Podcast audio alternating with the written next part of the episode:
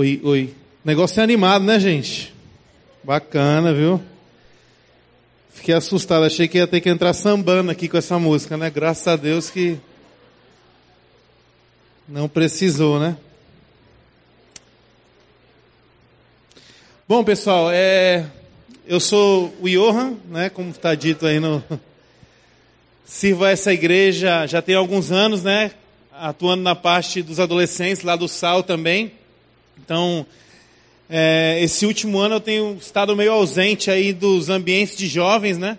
Mas isso não me faz alguém velho, né? Não só porque eu casei, mas eu, eu curto esse ambiente e eu queria muito estar aqui com vocês hoje para dividir talvez uma palavra que tem a ver do coração de um jovem para um coração de outro jovem, né? Então, é, de antemão, não gostaria que você se sentisse aqui é, julgado, exortado, levou uma bronca, ou quem é esse cara para estar tá falando isso, ou ah, um dos líderes da igreja veio aqui falar comigo. Não, de verdade, eu gostaria muito que você ah, estivesse aqui entendendo que é de jovem para jovem, e essa palavra tem, tem mexido muito com o meu coração ao longo desse tempo. Né? Algumas coisas são fruto de mapa, de tempos de devocional, algumas coisas são coisas que eu tenho, que eu tenho ouvido ao longo da caminhada de homens de Deus, né? e eu queria de verdade dividir isso com vocês, né? Hoje não é um dia fácil, minha vovó partiu ontem, 91 anos, e aí ontem a gente teve o velório, hoje às 11 horas vai ser o sepultamento. Então se você está preocupado aí com o seu horário ou com o cara ser muito chato, não se preocupe que a coisa vai ser bem rapidinho, né? Mas eu entendo a importância de estar com vocês hoje compartilhando isso. É, e eu queria te convidar de verdade a estar com o ouvido bem aberto, porque eu acho que eu vou correr aqui, certo? Então eu tenho um certo horário aqui limite. E até onde Deus me permitir estar com vocês, a gente vai estar junto, ok? Eu queria orar com vocês nesse instante. E aí a gente vai, vai ter um tempo de meditação, beleza? Jesus, eu quero pausar aqui nesse instante, Senhor, para louvar o Teu nome, te adorar por essa manhã. Obrigado, Senhor, porque nós podemos ser igreja. Obrigado porque nós podemos te conhecer através da Tua palavra, através de pessoas que caminham ao nosso redor. Obrigado pela vida dessa equipe, Senhor, pela vida do Rafilski que tem organizado esse ajuntamento aqui, Senhor, de carnaval. E que esses dias possam ser dias, Senhor, de estabelecer relacionamento, de se divertir, Senhor, de se alegrar com os nossos amigos. Para alguns também, Senhor, dia de paquerar. Quero orar por aqueles que estão encalhados nesse lugar, Senhor, que tu possa, de repente, prover uma namorada ou um namorado de Deus para a vida dessas pessoas. Mas, acima de qualquer coisa, Senhor, a gente quer sair daqui ouvindo a tua voz e fazendo a tua vontade, Senhor. Eu te oro por isso, em nome de Jesus. Amém. Existe uma unção diferente quando a gente ora por namoro, certo, gente? Não sei se vocês conhecem o VG. É verdade não, VG? VG aí pode dar testemunho disso. Enfim, gente, eu queria começar com algumas perguntas, certo? Como é que você responde quando alguém te pergunta como é que você está com Deus? Como é que você responde quando alguém te pergunta assim, ei cara, como é que está a tua conexão com Deus? Como é que você responde quando alguém te pergunta assim, olha, como é que está a tua vida espiritual? Geralmente essas perguntas elas aparecem nesse ambiente de grupo de relacionamento, né, de pequeno grupo, onde nós vamos lá e nós estamos com nossos amigos e eles geralmente o líder lá de quando em quando incita uma pergunta desse tipo, né? Ei, cara, como é que você está com Deus? Eu não sei se você já teve que responder essa pergunta.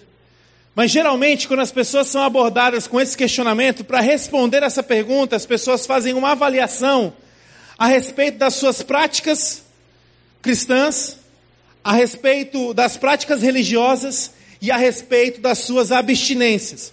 O que eu estou querendo dizer com isso para você? Simples. Como é que você está com Deus? Na hora que nós recebemos essa pergunta, automaticamente, na maioria dos casos, nossa cabeça faz uma conta. Eu estou lendo a Bíblia, eu estou orando, eu estou jejuando, eu estou servindo em algum ministério, eu estou indo para culto, eu estou pecando, eu estou fazendo isso ou aquilo de estimação, e a gente faz um cálculo. E o cálculo para definir se nós estamos bem com Deus ou andando com Deus, ele se baseia muitas vezes somente nessa questão das práticas religiosas e da nossa abstinência, dos nossos pecados de estimação. Será mesmo essa a avaliação? Será que eu e você nós estamos bem com Deus quando nós estamos lendo a Bíblia todo dia, orando todo dia, indo para o culto todo domingo, fazendo parte do GR? Não, não cometendo os nossos pecados de estimação, será que isso resume que nós estamos bem com Deus? Será que evitar essas coisas ou praticar essas coisas de maneira diligente e disciplinada é o propósito de Deus para mim e para você? Será que Deus te criou, cara, para você não se masturbar e para você ler a Bíblia todo dia? Será que se resume estar bem com Deus significa orar e não se masturbar, ler a Bíblia e não consumir pornografia? Será que isso é estar bem com Deus? Será que estar bem com Deus para você, menina, é decorar as músicas de louvor, ter um tempo de louvor todo dia, ler a Bíblia todo dia?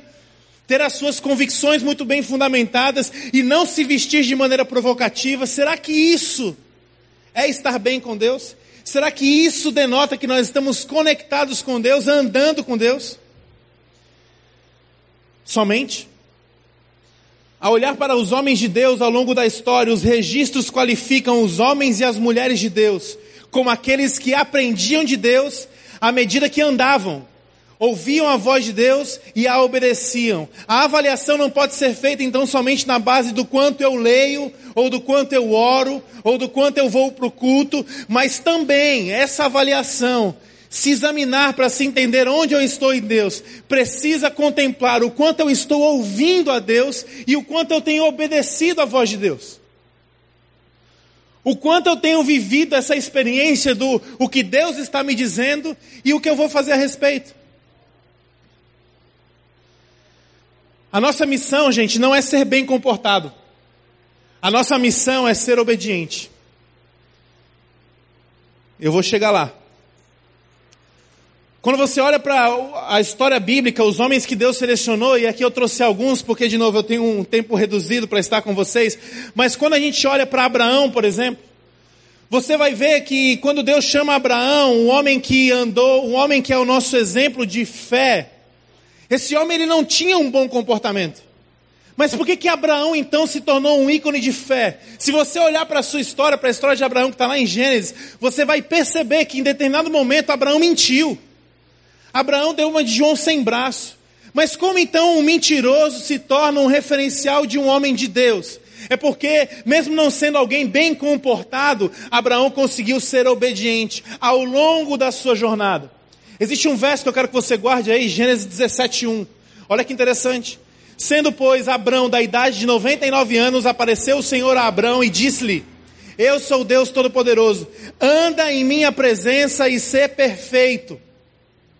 O que Deus está propondo para Abraão é uma jornada. E essa jornada ela tem uma, uma ideia progressiva. Qual é a ideia progressiva da jornada que Deus tem para Abraão, que Deus tem para mim, que Deus tem para você? Seja transformado à medida que você anda comigo, e não o contrário. Parece que o nosso sistema religioso ele vai nos compilando, nos formatando para algum dia, para de repente, se a gente conseguir cumprir tudo e estarmos perfeitos, aí nós vamos começar a andar com Deus. Quando a gente olha para Abraão, a gente vê Deus invertendo essa ordem. Ei, não é seja perfeito e venha andar na minha presença. É, anda na minha presença e à medida que você anda comigo, eu irei lhe aperfeiçoar. A gente vai para um outro homem de Deus, Moisés. O libertador do povo de Israel. O homem que promoveu o grande êxodo. Quem já assistiu o filmezinho de Moisés? Massa, né? Mas quem era esse cara? Quem era esse Moisés? Quem era esse homem de Deus? Quem era esse patriarca? Um homem bem comportado?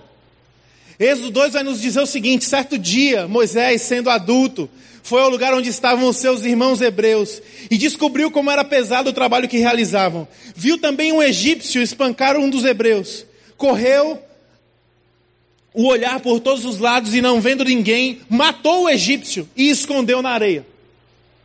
Nós estamos falando de um homem de Deus, uma referência da nossa fé. E esse homem, ele não teve um, aparentemente não teve um bom comportamento. O que fez Moisés ser Moisés?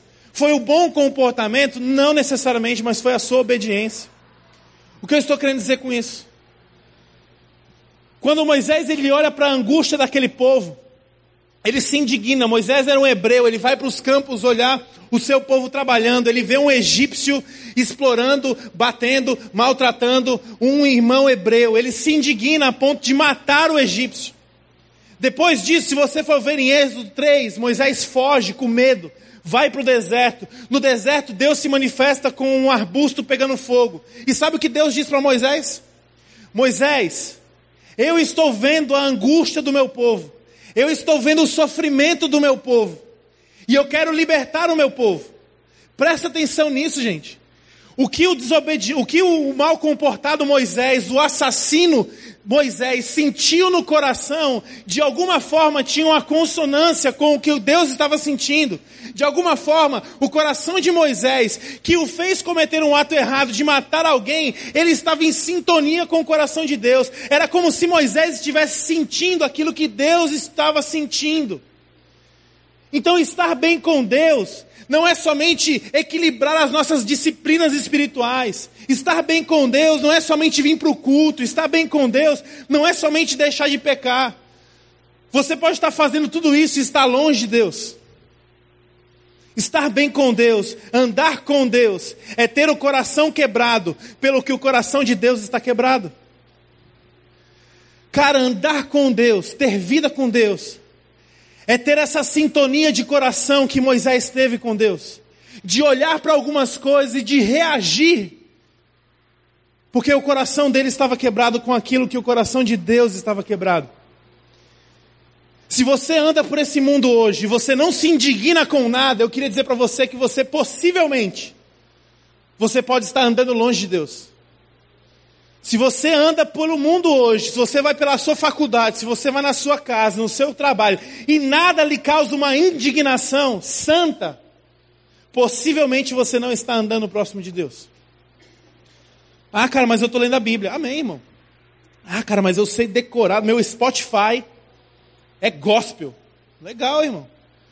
Cara, e o meu GR, eu vou pro GR de 15 em 15 dias. Massa, eu faço mapa todo dia e boto no WhatsApp. Que legal, cara.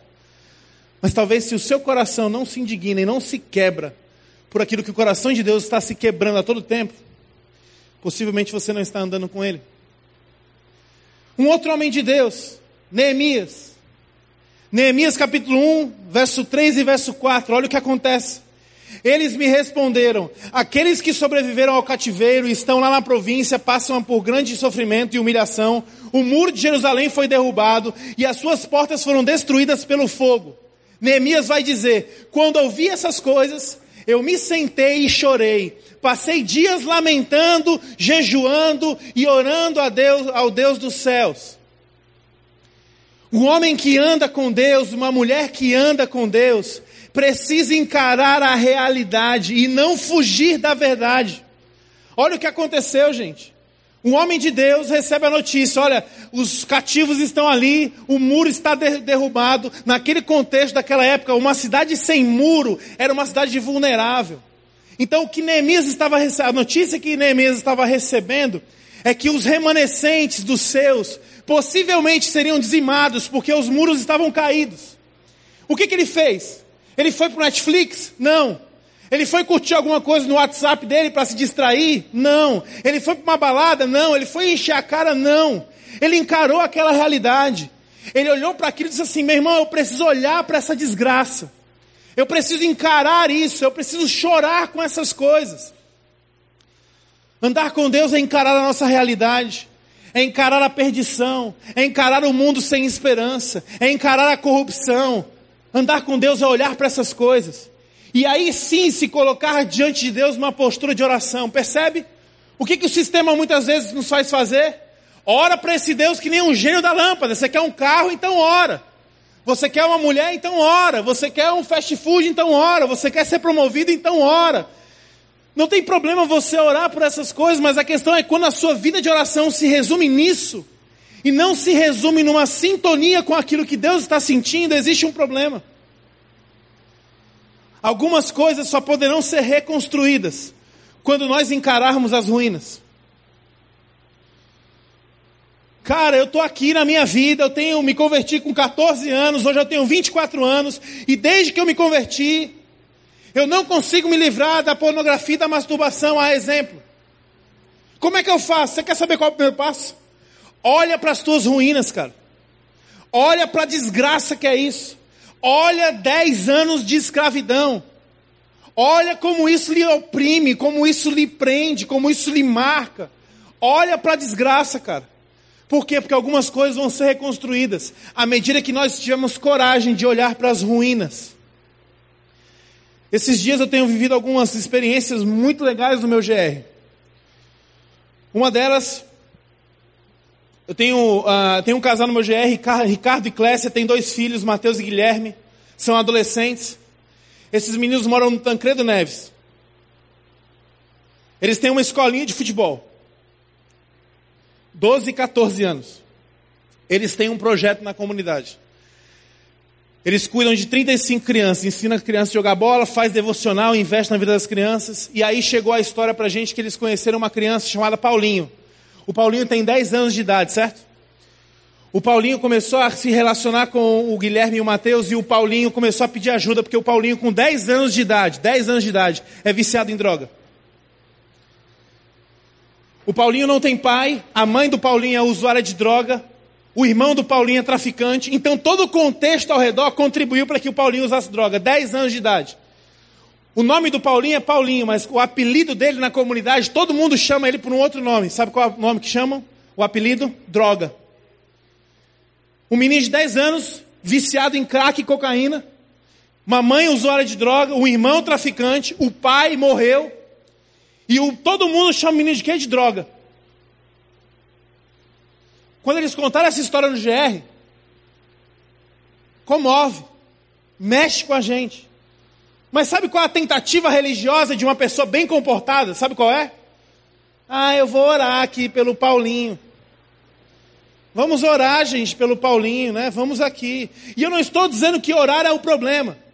Mas muitas vezes, na tentativa de sermos comportados e não sermos obedientes, nós tornamos a nossa vida espiritual medíocre e nós ficamos num rito chamado oração. Pela graça de Deus, Deus nos incomodou. Sabe o que aconteceu? A gente quer conhecer o Paulinho. A gente quer olhar para ele, saber da história, mas isso dói, isso não é legal, não é uma história bonita. Conhecer um menino de 10 anos viciado em drogas, isso não é bonito. Mas nós precisamos encarar essa realidade de conhecer o Paulinho. Encurtando a história, a gente pôde conhecer o Paulinho. As pessoas do GR fizeram um comboio de carro para trazer os, os, meninos do projeto para a igreja. Eles vieram para o Geração Futuro. Eles estão vindo agora para o CR Team. E aí o Paulinho pediu para a Clécia gravar um vídeo. Tia Clécia, a senhora pode gravar um vídeo para mim? Do meu testemunho? E ela começou a gravar, ele começou a contar a história, ele começou a falar, eu ainda uso droga, eu já deixei de fumar maconha, eu já deixei, deixei de fumar cigarro, eu já deixei de fumar pedra, mas eu não consigo parar de cheirar cocaína. Um menino de 10 anos falando isso no vídeo. Gravou tudo. No final do vídeo ele falou para a Clécia falou assim: "Paulinho, por que que você gravou esse vídeo?" Ele falou assim: "Não, tia Clécia, porque quando eu for mais jovem e Jesus me libertar dessas coisas, eu vou querer olhar esse vídeo para agradecer a Deus." E tia Clécia, não quero que me chame mais de droga. Se tiver que me chamar de um apelido, eu quero que me chame de Paulinho de Jesus. Ou me chama de graviola. Acho que ele deve gostar de graviola. Paulinho agora frequenta a casa da Clésia do Ricardo. Toda hora está lá. Os filhos do Ricardo, além de fazer a escola de futebol, têm um treino de hóquei. Oferecido lá pela comunidade, mas tem que atravessar a BR. O Ricardo leva o seu filho de moto para o treino, né? Semana passada, o Paulinho estava lá, o menino estava lá, o Ricardo falou: Bora, meu filho, vamos para o projeto. E ele percebeu que o Paulinho estava doido para ir, mas o Ricardo ia de moto. Não tinha como levar o menino. Ele se despediu do menino, pegou a moto, subiu com o filho, estava saindo. Quando estava chegando na esquina, algo incomodou o Ricardo. Sabe o que ele fez? Voltou. Chamou o Paulinho. Paulinho, volta aqui. O Paulinho veio correndo. Ele deixou a moto, pegou o carro, botou o Paulinho dentro do carro e falou assim: Eu vou te levar para o hockey. O Paulinho começou a chorar dentro do carro. O Ricardo dirigindo começou a se emocionar e falou assim: Por que você está chorando, Paulinho? E o Paulinho falou assim: Porque eu sou grato a Deus por essas pessoas, eu sou grato a Deus pela nossa amizade. E o Paulinho olhou para o Ricardo e falou assim: Tio Ricardo, será que eu posso te chamar de pai? Vocês estão entendendo? Será que eu posso te chamar de pai?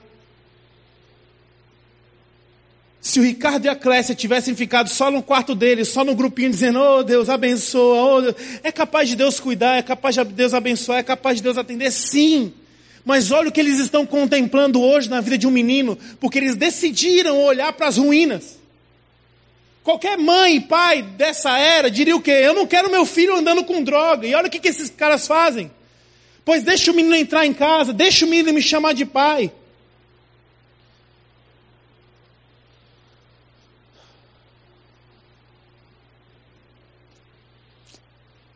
Eu preciso pular com vocês aqui por causa do nosso horário.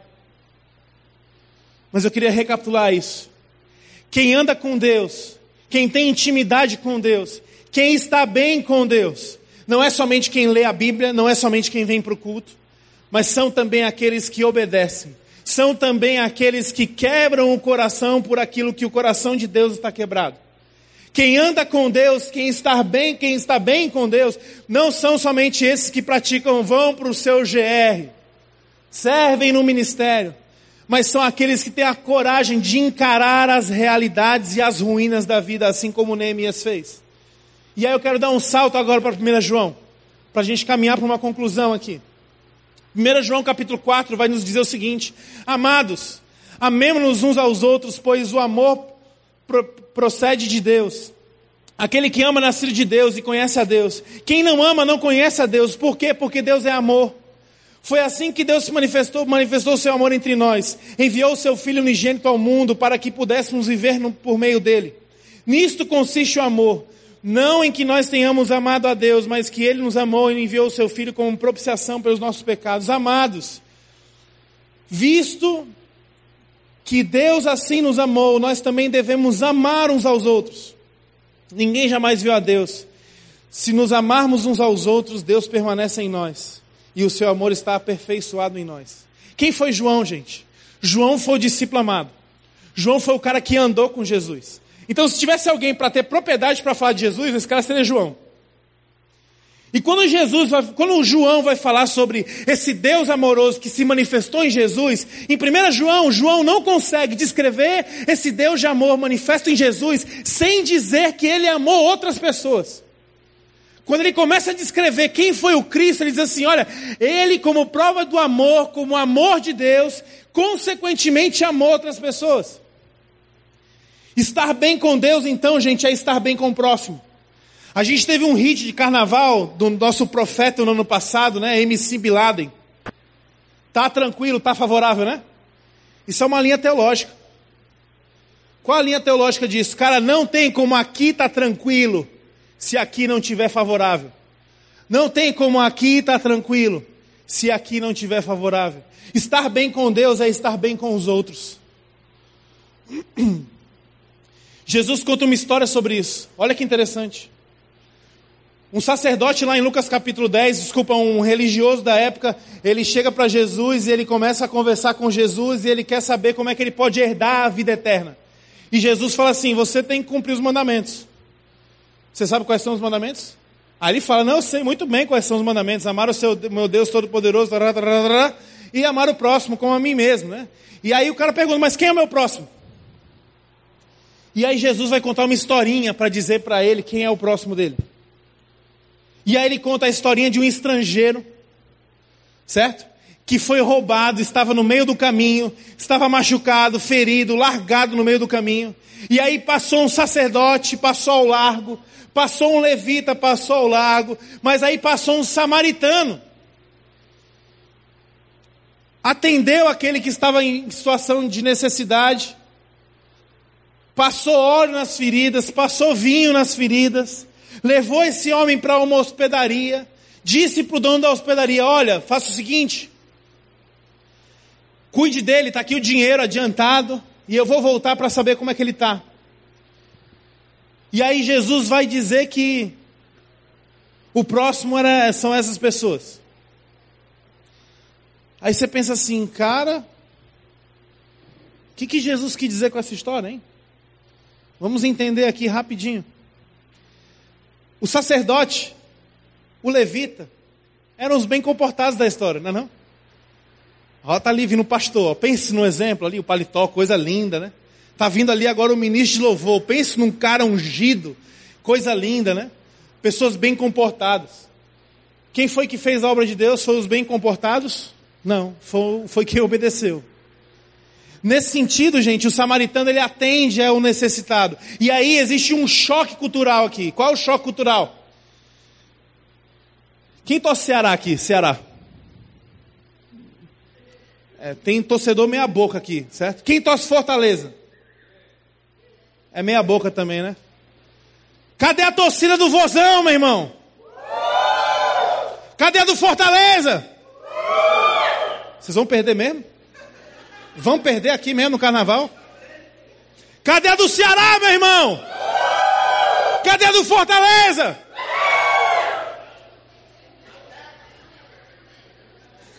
Até na igreja o Fortaleza perde, né? Pelo amor de Deus, como é que pode? O que, que eu estou querendo dizer com isso, gente? É interessante que esse contexto de time, né? A gente começa a se empolgar pelo nosso time, pela nossa raça, pela nossa equipe. A ponto que a gente se empolga pelo time e começa a odiar o outro time, né? Então o que a gente vê muito por aí é o quê? Rapaz, tem cara do Ceará, amor, que quando sai do estádio, se vê alguém vestido com essa blusa aí do Fortaleza, vai partir para cima, é meu arco inimigo. O que está acontecendo aqui, gente? É exatamente isso. Um judeu chegou para Jesus, o judeu tinha ódio do samaritano, certo? Ódio mortal. E o judeu disse assim: Jesus, quem é o meu próximo? Aí Jesus começa dizendo assim: um samaritano. O judeu não estava disposto a entender isso. Sabe o que significa próximo, gente? Na Bíblia. Próximo na Bíblia não é quem está perto de mim, não. Próximo na Bíblia significa aquele que nos pertence. Próximo na Bíblia não tem a ver com afinidade, gente. Próximo na Bíblia tem a ver com essência. Aquele que me pertence. Quem pertence a mim? Todos aqueles que foram criados com a minha mesma essência. Então, amar o próximo é amar a todos, inclusive meus inimigos, inclusive os diferentes.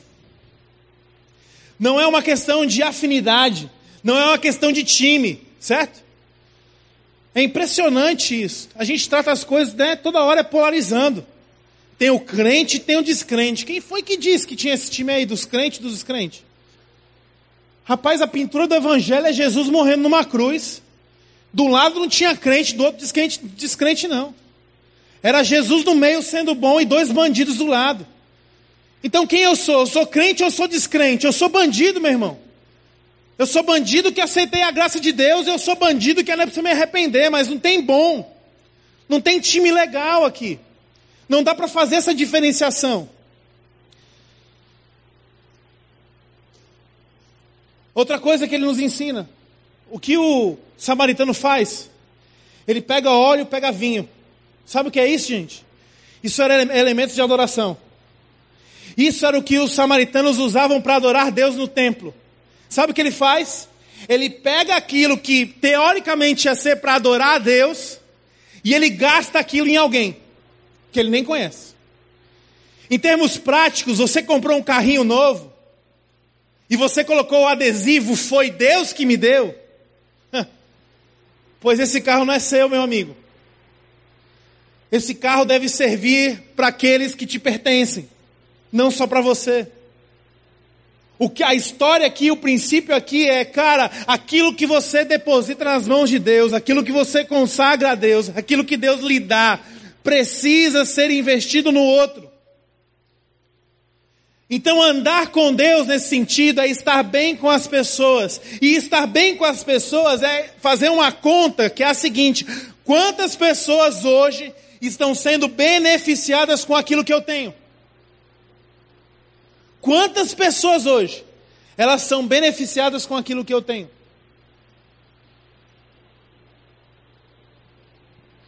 Olha o que Paulo vai dizer em Efésios. Efésios 4:28, aquele que furtava não furte mais, Antes, trabalhe. Para quê? Para ficar rico? Para prosperar?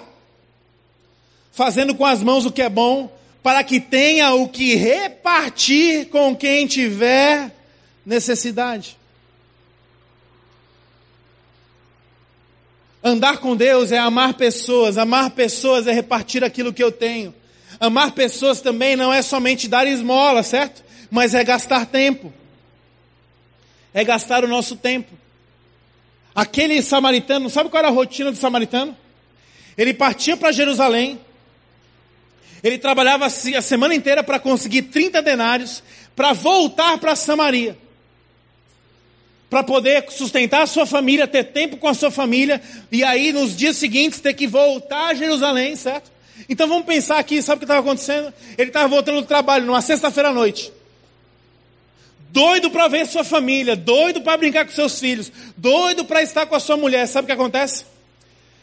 Ele para no meio do caminho por um estranho. Ele gasta o seu tempo com um estranho. Ele gasta a sua atenção com um estranho. E existe um princípio muito sério aqui. Por que, que eu e você nós não fazemos isso? Por que, que eu e você nós temos o exemplo de Jesus? Nós temos aqui a narrativa do samaritano, essa parábola. Por que, que eu e você nós não vivenciamos isso? Porque nós estamos mais atrás das sensações do que do senso.